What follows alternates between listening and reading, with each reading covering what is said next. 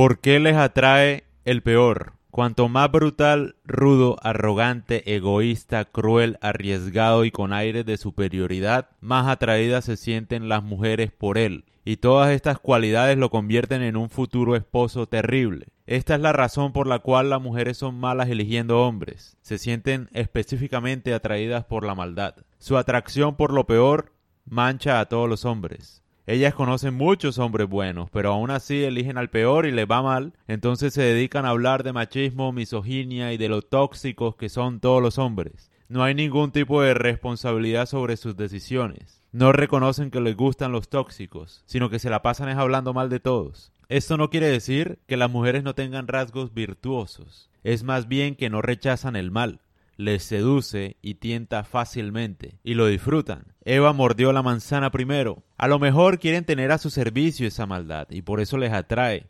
Usar al hombre malvado a su favor es la mejor forma de protegerse. El problema es que fracasan en dominarlo y sufren las consecuencias. Las mujeres también desean un poco de rebeldía.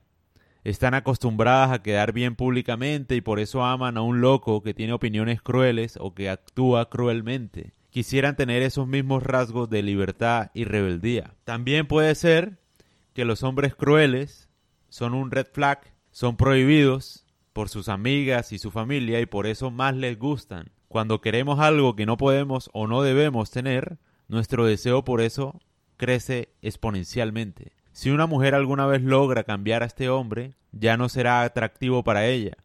Precisamente lo que le gusta de él es que es indomable. Ese es el problema. Fuente de todo esto, Tell Your Son This.